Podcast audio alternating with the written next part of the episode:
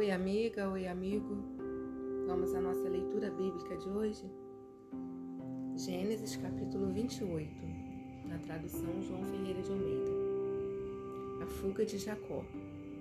Isaac chamou Jacó e, dando-lhe a sua bênção, lhe ordenou, dizendo: Não tomarás esposa dentre as filhas de Canaã. Levanta-te, vai a Padã Arã, a casa de Betuel, pai de tua mãe, toma lá por esposa uma das filhas de Labão, irmão de tua mãe. Deus Todo-Poderoso te abençoe e te faça fecundo e te multiplique para que venhas a ser uma multidão de povos e te dê a bênção de Abraão, a ti e a tua descendência contigo, para que possuas a terra de tuas peregrinações concedida por Deus a Abraão. Assim despediu Isaque a Jacó, que se foi a Padã Arã, à casa de Labão, filho de Betuel, o arameu, irmão de Rebeca, mãe de Jacó e de Esaú.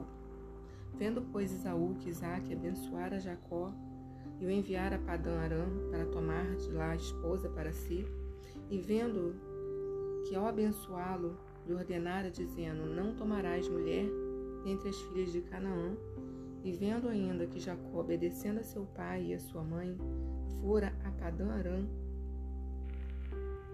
sabedor também de que Isaac, seu pai, não via com bons olhos as filhas de Canaã, foi Esaú à casa de Ismael, e além das mulheres que já possuía, tomou por mulher a Maalate, filha de Ismael, filho de Abraão e irmã de Nebaiote.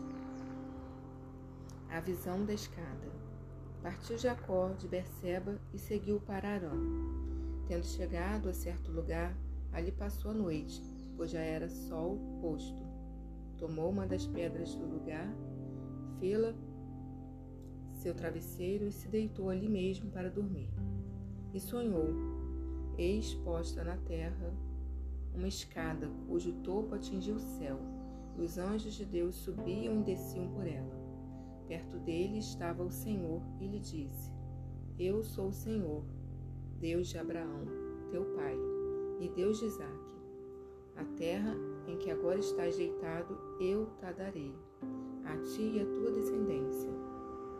A tua descendência será como o pó da terra, estender-se-ás para o ocidente e para o oriente, para o norte e para o sul.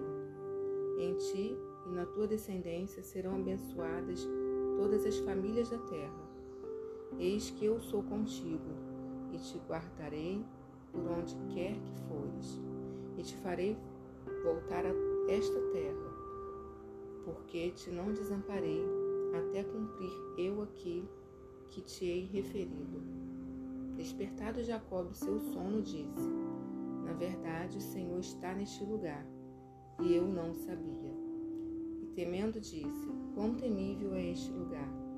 É a casa de Deus, a porta dos céus. A coluna de Betel.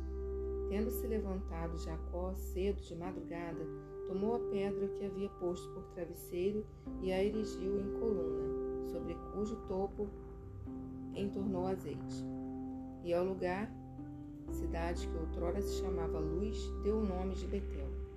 Fez também Jacó um voto, dizendo: Se Deus for comigo e me guardar nesta jornada que empreendo, e me der pão para comer e roupa que me vista, de maneira que eu volte em paz para a casa de meu pai, então o Senhor será o meu Deus, e a pedra que erigi coluna será a casa de Deus. E de tudo quanto me concederes, certamente eu te darei o dízimo.